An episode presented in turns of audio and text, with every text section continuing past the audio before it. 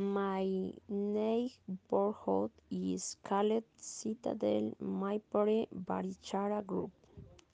There is a supermarket across the avenue, a park, and a school nearby. Several bus routes of them pass by on the highway. It is also close to flooring factory called Alfagres.